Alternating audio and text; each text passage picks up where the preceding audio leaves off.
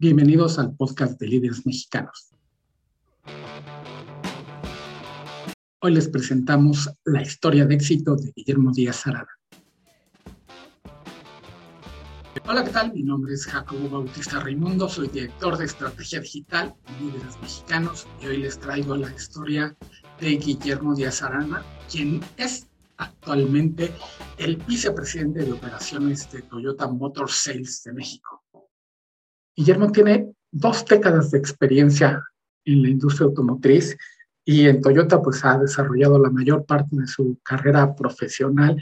Él estuvo muchísimos años encargado de la parte del, del financiamiento de los autos, que sin el financiamiento de los autos, sin todas estas financieras que tienen todas las armadoras, yo creo que se venderían muy, muy pocos autos en México y en el mundo, porque si no, piensen cuando han adquirido un auto al contado. Generalmente el financiamiento es lo que hace que estas marcas pongan los autos en nuestras manos y nosotros pongamos las manos en los volantes de estos autos.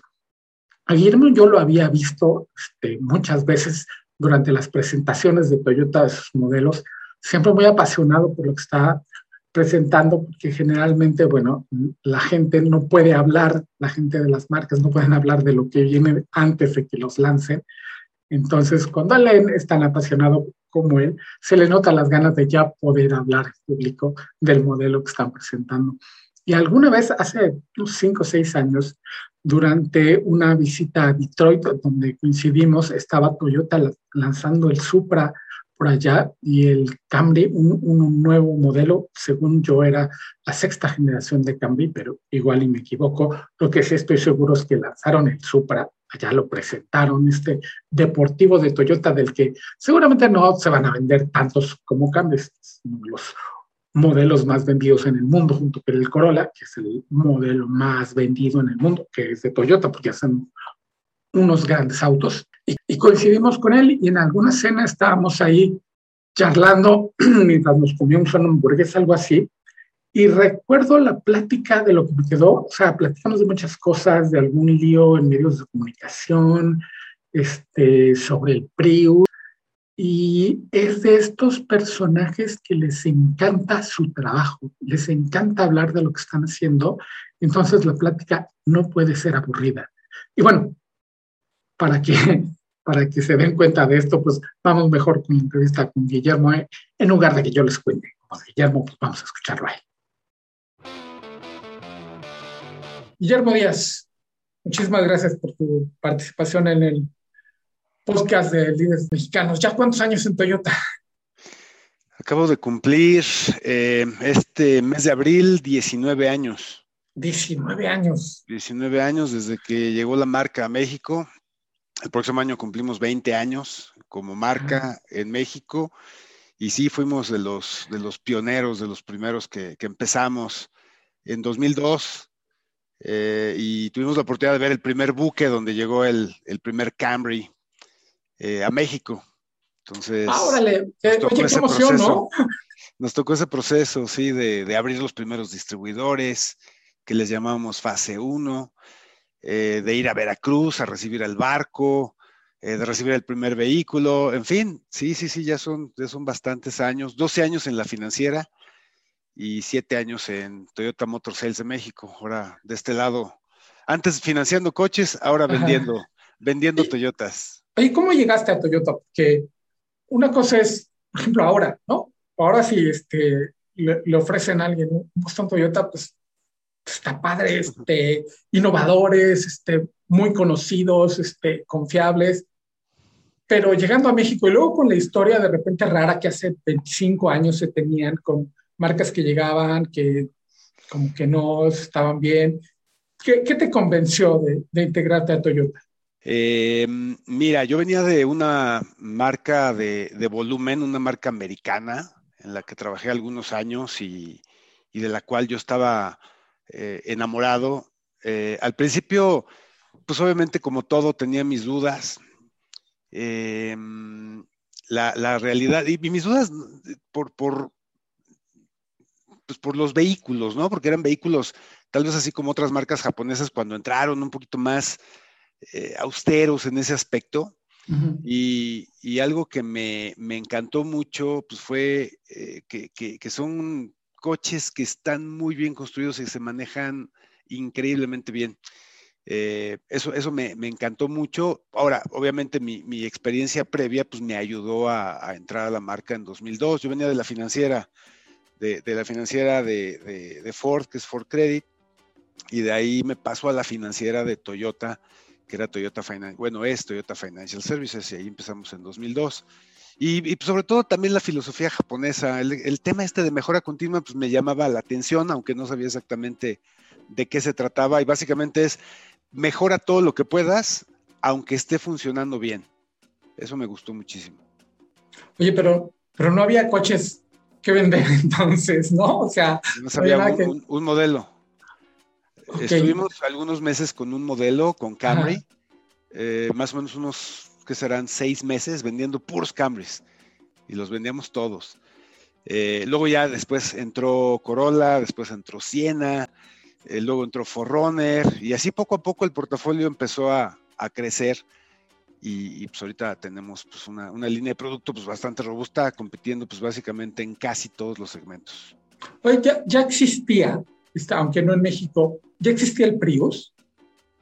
No, no, Prius llegó a México. Bueno, sí, sí existía. Prius empieza en 1995, si no me falla la memoria, eh, pero no, no estaba disponible en México. En, este país lo tuvimos disponible a partir de 2010, si mal no me falla la memoria, a partir de mayo. Y, pues sí nos costó bastante eh, venderlo. Vendíamos 120 coches, luego 140. Los primeros tres años no pasamos de los 200. Eh, así empezamos con Prius en 2010, ya tiene 10 años ese vehículo en México. Es que recuerdo, al menos en mi experiencia personal, recuerdo que fue el Prius el que me hizo voltear a ver a la marca.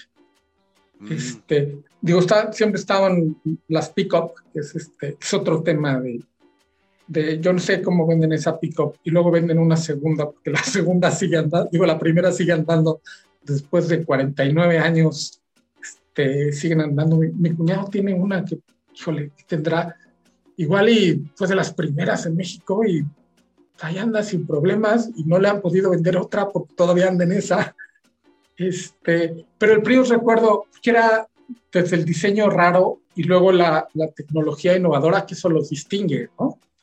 Sí, claro, pues es un vehículo que, tiene bastante tradición, bastante historia. Eh, pues es el, híbrido más vendido en el mundo. Aquí pues ya hemos vendido más de 35 mil desde, desde que empezamos esta aventura híbrida en 2010 y pues ha sido nuestro flagship en, el tema de, tecnología verde. Eh, y es un vehículo muy bien posicionado y, y, pues va a seguir siendo pues la bandera verde con la que empezamos pues este esta aventura que después se, se, convirtió en una misión de la marca, ¿no? Una parte de, los eh, eh, objetivos que tenemos a largo plazo. Me parece que ya lo somos, pero queremos seguirlo haciendo y consolidarnos, pues es ser una de las compañías o la compañía más verde en México en términos de sustentabilidad. Y Prius ha sido un pilar fundamental. De los 64 mil híbridos vendidos, pues 35 mil son Prius. Entonces es un muy buen ejemplo de, de, éxito. Regresando a tu carrera, ¿te imaginabas una carrera tan larga y exitosa cuando, cuando estabas recibiendo en, el puerto el primer este, auto de Toyota? Mm, no, no, no, no, no. Yo siempre visualicé mi carrera eh, por, por azares del destino, pues yo caí en una financiera de marca. Eh, y, mi carrera siempre fue de financiera de marca. Fueron 12 años más otros 8, pues 20 en financiera de marca y de repente pues te cambias a la parte comercializadora, al, corporativo en, ventas, en Toyota Motor Sales, pues no, nunca me lo imaginé, la verdad. Este, o sea, de hecho, pues, pues eran áreas que, yo no conocía, yo no, sabía de financiamiento, pues sí, sí sabía, era mi carrera. Eh, tengo una maestría en finanzas, en fin, o sea, pero en tema de, o sea, yo vendía créditos, pero sí es muy diferente vender un auto, ¿no? Y no nada más es vender el auto, es todo el proceso anterior desde que planeas traerlo hasta que lo vendes y después darle mantenimiento y revisar precios y revisar equipamiento. Es un proceso muy largo. La parte del financiamiento es un proceso más pequeño. sí, porque en financiamiento tú tienes contacto al cliente cuando ya se decidió, ¿no? Cuando le estás presentando ya el, tema de, mira, lo puedes pagar así. Y creo que los medios hemos tenido, en, los grandes medios, incluso los, los dedicados mucho al automovilismo, poca atención. Creo que los financieros un poquito, pero siento que solo un poquito más, y vaya con tu crítica, a la importancia del financiamiento en la industria, ¿no? O sea, son, son un pilar, un ancla sin la cual nomás no habría coches en la calle. Sí, sí, sí, para nosotros es un, es un pilar muy fuerte. Eh, pues, eh, pues empezamos en 2002, eh, nuestro primer mes fue de dos contratos, dos pues nada, ¿no? Y de ahí, pues eh, hoy es una de las financieras más fuertes, más sólidas, con calificaciones AAA por todas las calificadoras y con un portafolio enorme y, con una eh, muy sano en términos de cartera vencida, de, vencida, de pérdidas y, muy agresivos a la hora de otorgar los créditos, con más del 55% de market share. Entonces, es, es, es, bonito ver que pues también esa parte que, que empezamos hoy está muy bien consolidada. ¿Qué, te enamoró de la, de la industria en sí? Porque además dar este salto que, que diste a Motor Sales, que ahorita tocamos, ¿qué, ¿qué, te enamoró de la industria? Yo me acuerdo, y le quiero compartir al público esto de, y desde entonces quería este, sentarme a platicar contigo, este, alguna vez en Detroit, creo que se, cuando presentaban el deportivo, a, este, los no, no, me acuerdo si todavía era el concepto, que nos sentamos ahí en algún restaurante a hablar y me, me platicabas ni siquiera de, Toyota en cine, sino de la cultura automotriz y de la cultura en Detroit.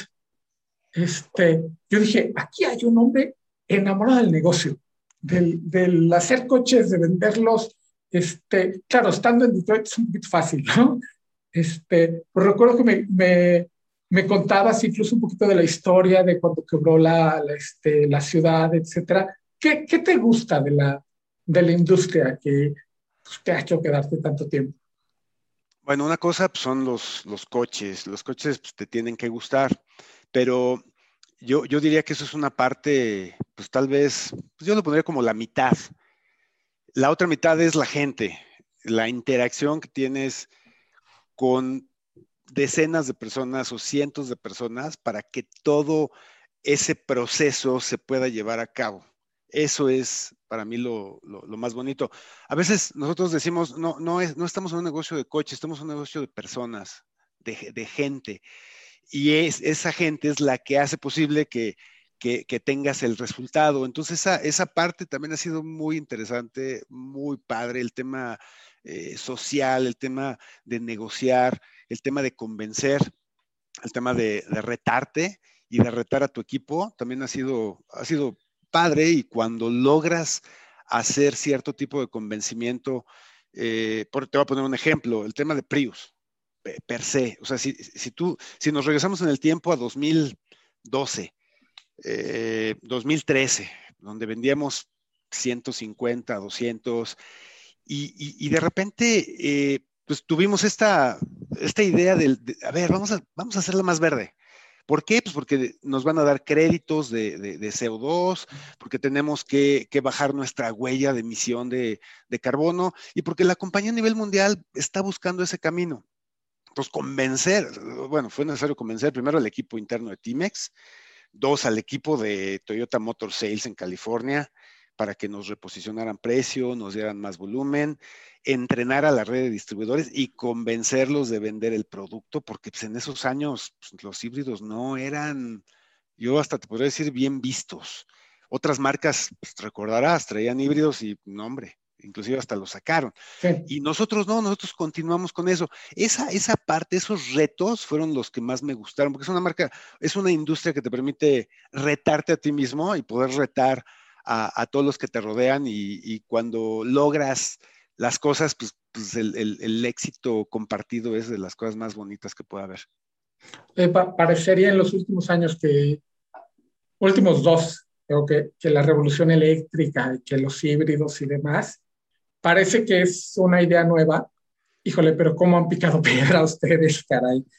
¿no? O sea, cuando, cuando dices, o sea, cuando, pasas de largo por el coche, no lo volcas a ver y como dices, otras marcas agarraron su híbrido y pues ni modo, no lo pude vender y, se fueron, ¿no? Y ustedes ahí estuvieron...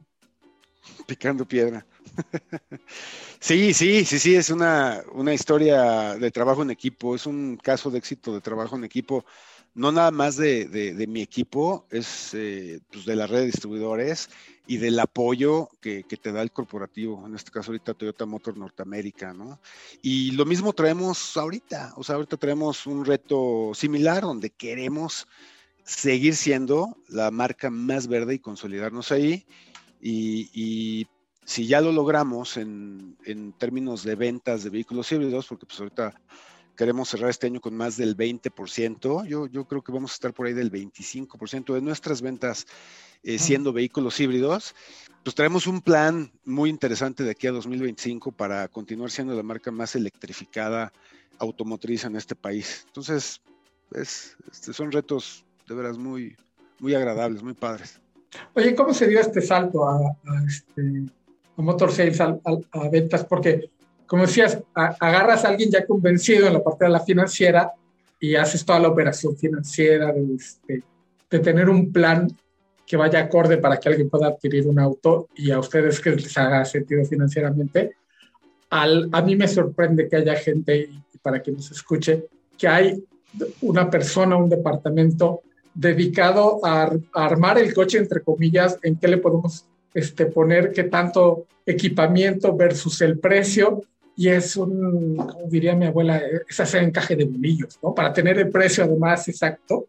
Y hay gente que nada más está pensando todo el día cómo, y, además se da este, meses antes de que traigan un auto, ¿no? Y a involucrarte en ese tipo de líos, tareas, vamos a quitarle lo de líos, involucrarte en esas tareas. ¿Cómo se da este salto? ¿Y cómo empiezas a descubrir otra parte del negocio? Eh, bueno, pues parte de mi carrera eh, siempre estuvo en el área comercial, independientemente de que estés en la financiera, pero pues preparabas pues, planes de, crédito, revisabas tasas en el mercado, veías tus márgenes, em, tenías que consensar con el área de crédito, porque pues de nada servía sacar un, plan agresivo si no te iban a aprobar los créditos que llegaran, ¿no? Entonces, toda esa, esa parte pues era, era mi trabajo. Cuando, cuando salto a, a Motor Sales, pues sí, obviamente, pues todo mundo tenía dudas, incluido yo, miedo incluso, ¿no? Este, ¿qué, qué, qué estoy haciendo con mi carrera o qué voy a hacer? O sea, estoy tomando una responsabilidad que no sé, pues prácticamente nada. Eh, en cuanto a experiencia, yo no sabía pues, mucho de mercadotecnia aplicada a, la venta de coches, al tema de logística, cómo distribuirlos, al tema de producción, y planeación de la producción y ventas futuras, porque aquí lo que tienes que hacer es planear hoy lo que vas a vender en seis meses, en 12, en 18 y en 24 y tal vez hasta en cinco años. Entonces ese tema pues fue, fue difícil. Yo creo que generé dudas, incluso en, mucha gente dijo, le man, estaremos tomando la mejor decisión con este cuate o, o, qué, ¿no? Eh, eh, me parece que, que en el que sí no generé dudas fue en mi jefe, que pues ya me conocía, sabía de lo que, de lo que era capaz y yo creo que por eso me, me, llevó con él. Y, y, bueno, pues me tomó dos años, pero pues aprendí, aprendí, o sea, estudiar, estudiar, estudiar, estudiar, marchas forzadas. Eh, había veces que había que llegar temprano a la oficina y salir muy tarde, eh, dormir poco, mucho estrés, pero eh, yo, yo lo, que, lo que aprendí es que cuando te cambian de puesto, pues tienes tu curva de aprendizaje. En mi caso, pues duró entre dos y tres años, esa es la realidad. Pero poco a poco en esos dos o tres años, pues ibas adquiriendo poquito, poquito, poquito, poquito, poquito y pura tenacidad hasta pues que llega un momento en donde pues tú ya, ya, ya podrías decir que, que ya dominas tu nueva posición, tu puesto, ¿no? Y sí, efectivamente son son muchas cosas y pues te tienes que meter al 100%. Eh, yo llevo eh, siete áreas en la compañía. Eh, repito, desde que planeamos la producción hasta que el vehículo se entrega físicamente al distribuidor. También parte de la responsabilidad es que los distribuidores pues estén, tengan las instalaciones adecuadas, tengan los letreros, tengan los inventarios adecuados, analizar eh, pues, las ventas en cada plaza, en cada estado, que si aquí se venden pickups, que si aquí se venden más, más híbridos, en fin, es todo un proceso complicado, pero pues no hay de otra, es estudiar, es como todo en la vida, estudiar, dedicarle tiempo hasta que tú mismo digas, ya me siento cómodo, tranquilo, y, también algo muy importante, pues confiar mucho en tu equipo, delegar, motivarlos y también, pues, pues bueno, este, retar a la gente, lanzar muchos retos. al equipo y a la gente, a los distribuidores les encantan los retos y, también me parece que ahí hemos hecho buen trabajo en retarnos a todos y, pues aquí, aquí estamos y seguimos retando, no no, no, no nos podemos quedar en donde estamos. No, sé, nunca he podido, de hecho no, no, lo quería comentar hace mucho tiempo, pero como no logro señalar exactamente qué hace diferente a, Toyota, y me pasa siempre en, sus presentaciones, aunque ahora sean virtuales, tiene mucho tiempo que me pasa cuando íbamos a los grandes eventos, a las pruebas de manejo, este, incluso al contacto que, que tengo con, con, el equipo de Toyota, hay algo distinto en el, en el, en el equipo. Distinto, no sé si están este, bueno, siempre están innovando, eso lo tengo claro, pero no son los únicos, pero hay algo distinto que los hace únicos. Nunca he podido poner el dedo y decir, es esto o esto, esto, no sé si es el equipo, no sé si es la, la cultura de la empresa, no sé si ustedes se den cuenta de que son tan distintos al, al, al resto. ¿Me podrías ayudar a, a, a ver por, por, qué Toyota hace las, las cosas tan, tan diferentes que parece que incluso estás entrando en, no sé si en otra industria, porque al final son automóviles, es el equipo, la cultura. Sí, yo, yo creo que es el DNA de la cultura de la compañía. Eh, los pilares, eh, el respeto por la gente y la mejora continua. Eh, la mejora continua te reta todos los días a mejorar, así sean pequeñas cosas, pequeños procesos que dependen 100% de ti, hay otros que no, pero ahí se forman grupos, pero que mejores siempre pequeñas cosas para que ahorres tiempo y puedas ser mejor. Y ese es el reto que te manda la compañía día a día y eso está en el DNA y en la cultura. Y el otro es el respeto por la gente, en donde pues, tenemos un ambiente cordial, amigable, de buena comunicación, de consenso. Eh, hay una palabra en japonés que se llama nemawashi, que es que busques el consenso, que comuniques, que todo el mundo sepa hacia dónde vamos y que esa visión pues, la, la, permees a todos los niveles de la organización. Así como nosotros tratamos a, bueno, yo a mi equipo, yo espero que mi equipo trate de la misma forma a nuestros clientes que son los distribuidores y que los distribuidores traten al cliente exactamente de la misma forma. Esto aunado a el tema de justo a tiempo, nosotros no somos una compañía que guarda coches, no tenemos inventario en patios, nosotros somos una compañía pool. ¿Qué quiere decir? Que lo que vendemos, pues prácticamente es, pues es, producción que ya está vendida, no, tengo inventario. Y, y, en refacciones sucede exactamente lo mismo. Si tú visitas algún distribuidor Toyota y vas al área de refacciones, al almacén, es un cuartito chiquitito, chiquitito. O sea, no hay realmente más que piezas de rotación rápida.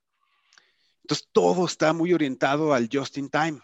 Y eso te hace también, pues, pues innovar, mejorar eh, y pues, ser más rentable al final de cuentas. Eh, entonces, bueno, pues tienes distribuidores rentables, pues tienes dealers contentos al final de cuentas. No hay, no hay de otra. Si tienes muy buena comunicación con tu red, tienes dealers contentos. Si tienes dealers contentos, tienes clientes contentos porque los distribuidores tienen la capacidad, el ánimo y toda la infraestructura para cumplir con sus compromisos en términos de cita, de citas, de entregas, de servicio. Entonces es una cascadita y, bueno, y al mismo tiempo es un círculo, es un círculo virtuoso. Entonces yo, yo creo que es por ahí. Eh, muchos distribuidores que son multimarca, pues a veces lo, lo comentan, ¿no? Que han intentado implementar esa cultura en otras marcas y ha sido difícil por la, por la misma cultura de, cada marca. Cada marca tiene su identidad y en esta marca pues, pues tenemos la, la, fortuna de tener esos, esos pilares que aparte los vives y los sientes y tenemos miles de ejemplos para, para compartir en, pues en, en, la vida diaria, a veces hasta en tu casa haces y aplicas ese tipo de, de, filosofía. E, esto del Just in Time fue una gran contribución de, de Toyota pues, al mundo. De, ya deja tú la, nosotros en, la industria editorial adoptamos, obviamente, moviéndole aquí y allá, la, la cultura de Just in Time para líderes mexicanos, por cierto. Este, ¿Qué tan complicado, qué tan simbiótico, este, porque se habla mucho de la cultura japonesa y la, la mexicana. Siento que hay más cosas en común de las que nos imaginamos o nos queremos imaginar. Y aparte siento que el ADN de, de Toyota ayuda a que esta transición no sé, sea más fácil. Es así, porque uno de repente ve a los japoneses como un algo muy ajeno. Tenemos más en común, ¿no? Yo creo que hay muchísimas cosas en común. Esta compañía, digo, al final de cuentas es japonesa. Pero tiene una gran virtud, y eso es, algo que me faltó decir en el comentario anterior. Em, nosotros, por ejemplo, no tenemos eh, per se un staff japonés que, esté con nosotros. Eh, la compañía delega muchísimo, te da muchísima autonomía para tomar decisiones internas. Al final de cuentas, eh, pues en este caso los mexicanos somos los que sabemos del mercado, conocemos el mercado, conocemos nuestro país y, tenemos la fortuna en esta marca de, tener esa confianza de parte de, pues tanto de, Toyota Motor Norteamérica como de Toyota Motor Corporation, que es Japón. Entonces, eso también es una diferencia enorme, el tener la autonomía, la confianza de operar, eh, dar el resultado, obviamente, la confianza es algo que se va ganando, pero pero pues, también la compañía te pone las, las herramientas para, para, que tú eh, pues, seas exitoso y logres tus metas. Eh, y, hay muchísimas cosas en común. Eh, el respeto, el orden, el trabajo, eso lo ponen los japoneses, esa, esa filosofía, esa cultura. Y, y pues la, la adaptación, la tropicalización o mexicanización, pues eso lo haces tú. Y eso también da, de veras, es, un elemento muy importante, lo olvidé decir. En Estados Unidos es la compañía japonesa más americanizada que existe. o sea, hay, muchos artículos relacionados a la americanización de Toyota y por eso la marca en Estados Unidos es tan grande y tan importante. Entiendo que ahorita en el 2021 pues es, va, en primer lugar en, el ranking de ventas. Ese es otro tema también interesantísimo. Eh, el resultado, el ranking, el ser número uno, número dos, número tres, número cuatro, no está en el objetivo de nadie. De nadie. O sea, ese es un resultado. Eh, entonces, eso también está, está bonito, que, no, no tienes el. Yo no tengo objetivos de ser el tercero ni el cuarto. No, no, no, no. O sea, aquí adentro de, de, de Timex, de Toyota Motors de México, nadie dice el cuarto. No, ese es un resultado.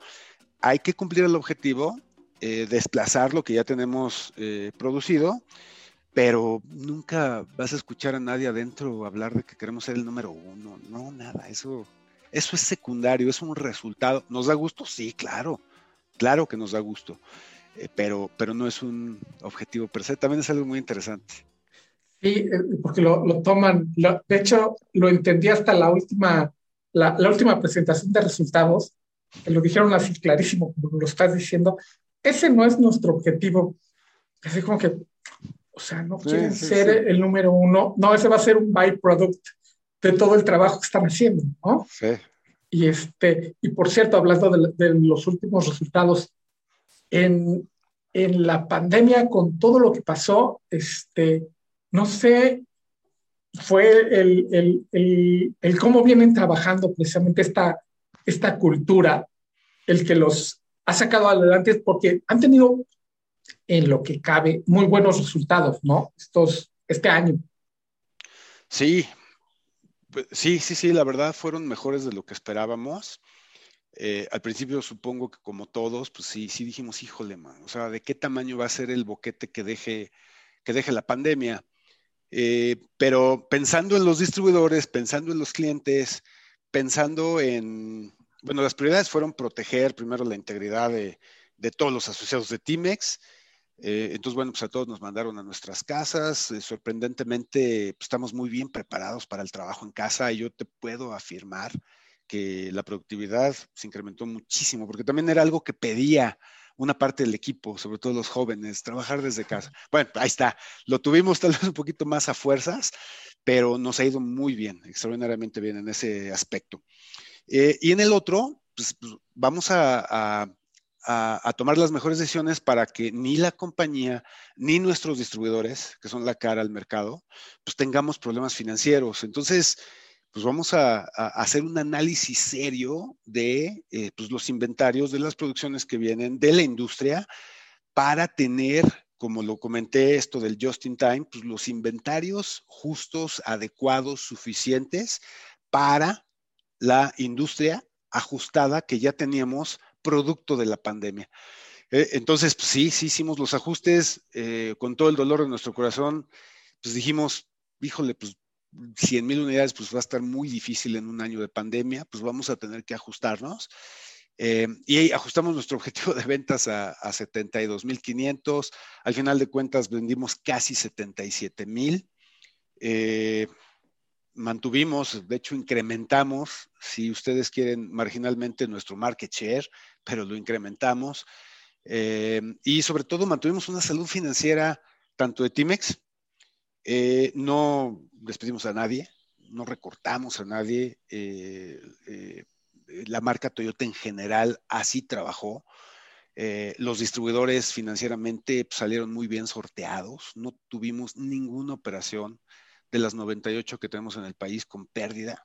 Tuvimos meses en donde sí fueron difíciles, pero al final del año, si tú ves el year to date, los distribuidores eh, terminaron muy bien, eh, ninguno con pérdida y otra vez, con esto pues aseguramos ese compromiso que tenemos, ese, matrimonio, digamos, que trabaja muy bien entre Timex y sus redes de distribuidores. Entonces, estos son algunos ejemplos de, cómo manejamos la, pandemia y por otro lado también le, le metimos bastante al tema digital para que los clientes pudieran comprar sin salir de casa. También nos fue muy bien. Em, antes de la pandemia vendíamos pues, más o menos un 8% de, ventas digitales o a distancia y pues después de la pandemia, em, pues sí nos, eh, fuimos a, por lo menos al triple de esa, en ese porcentaje y también pues aprendimos a vender a distancia. Una cosa es la venta digital, otra es la, venta a distancia. Entonces los distribuidores pues, se volvieron muy, muy expertos en, ese tipo de cosas por necesidad y también porque nuestros pisos estuvieron cerrados durante muchas semanas o meses. Ahora que lo todo esto que este, dices, apenas no tuvimos, híjole, a, a como estuvo, está la situación, es un gran éxito. ¿no? O sea, la verdad, el, el, el, a ver, que todo el mundo conservar su empleo, eh, eh, nada más con ese piso a mí se me hace un, un, exitazo, como dices, de cuidar a la gente. Este, cuidando al negocio, pero con, con ese, con, ese este, punto de cuidar primero a la gente. Que uno no lo ve de repente en la, en la industria automotriz, este, pero son, son una industria de gente. Este, oye, para ir ventilándolos al, al final, Toyota es un nombre así, trae como un aura, ¿no? O sea, trae un aura, ¿no? Este, cuando dices que en, en, contexto social, cuando no estás hablando con alguien de la, de la industria, que es tu, tu chamba o con los medios, cuando en, en, tu vida social dices de repente a alguien que acabas de conocer, este, que trabajas en Toyota, ¿cuál es la reacción que se genera? que generas cuando, qué es lo que más te preguntan cuando la gente se entera que trabajas en Toyota? Pues hay, yo creo que es admiración lo que genera esta marca, es respeto, es interés eh, por saber más o, muchas veces, oye, pues si sabes de algo, pues échame la mano y te mando mi, currículum. Em, esas son básicamente las, las reacciones que, que generas, preguntas, eh, hay, mucho respeto. Eh, es, una, compañía que de veras trabaja, trabaja mucho para hacernos sentir a todos los que somos parte de ella bien protegidos, que trabajamos en un muy buen lugar. Eh, repito, si no es la número uno, es la número dos, y si no es la número dos, es la número tres, pero siempre ahí. Tal vez más en el primero y en el segundo. Y repito, más por resultado que por, que por objetivo. Eso son lo, son lo que, lo que se ve, o te preguntan por, oye, este, bien, por la siena híbrida, todos los, los, este, los catálogos son híbridos, ¿y qué más viene? ¿Y cuándo vas a traer este coche? ¿Y cuándo vas a traer? Esas son las preguntas.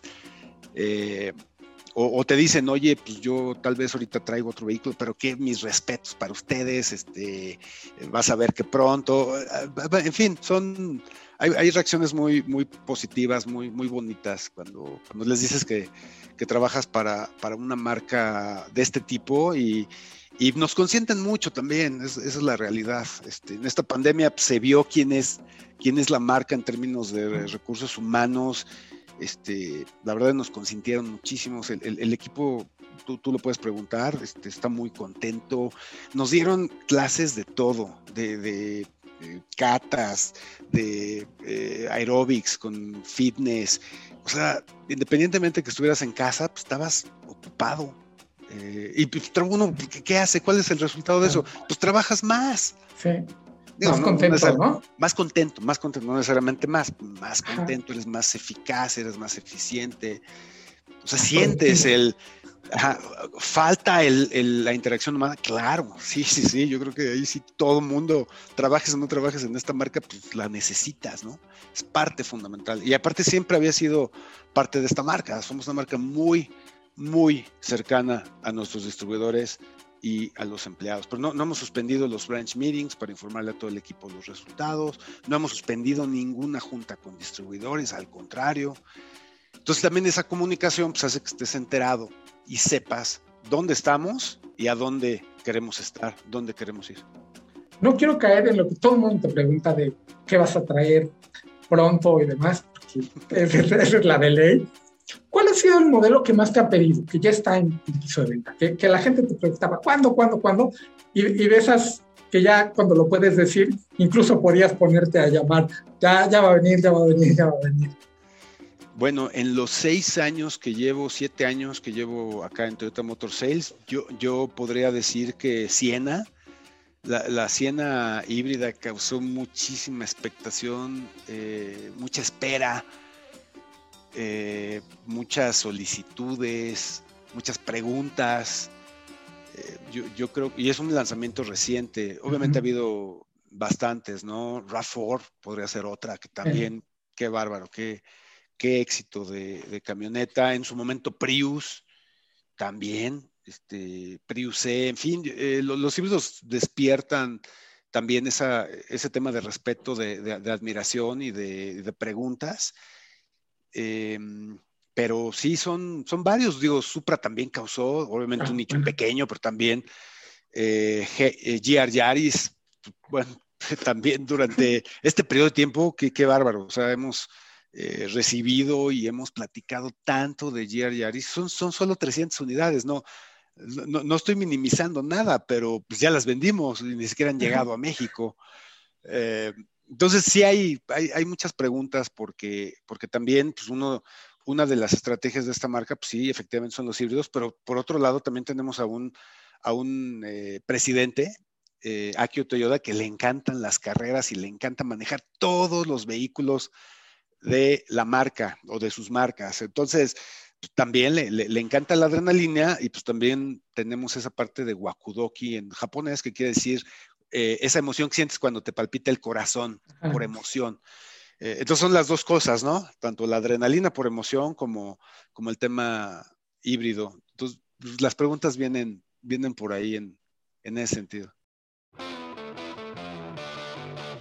Guillermo, pues este, muchísimas gracias por tu presencia en, en, el podcast de Líder. Es un placer platicar contigo este, de una marca que además queremos, ¿no? Sé, que además el, el, sentimiento lo, lo comparte muchísima gente que, como nosotros, confía muchísimo en ustedes. No, te agradezco muchísimo, muchísimas gracias, Jacobo, por permitirme dar, dar mi, opinión al respecto de, varios temas y, cómo se sienten las cosas eh, pues cuando estás de este lado. Y me da muchísimo gusto también, este, y, te agradezco mucho eh, tus palabras, porque digo, se siente muy bonito saber que, que ese, ese trabajo y esa percepción sí se está permeando eh, a los demás. Agradezco muchísimo a Guillermo su presencia aquí en el podcast de Líderes Mexicanos. Yo les recuerdo que en internet estamos en www.lideresmexicanos.com. Ahí pueden encontrar la mayor parte del contenido de la revista y muchas otras entrevistas más, nuestro podcast que subimos cada lunes. Si quieren ojear la revista impresa de líderes mexicanos, métanse a ISU, www.isu.com, ISU es con doble S y doble U.com. Ahí pueden encontrar la revista Líderes Mexicanos completita, completamente gratis. Y si son de los que son nostálgicos por el papel y la tinta, en amazon.com.mx pueden adquirir la revista impresa. No estamos ya en ningún otro lugar más que en el marketplace más grande del mundo. Mi nombre es Jacobo Bautista, soy director de estrategia digital en Líderes Mexicanos y les prometo y les aseguro que nos vamos a volver a escuchar.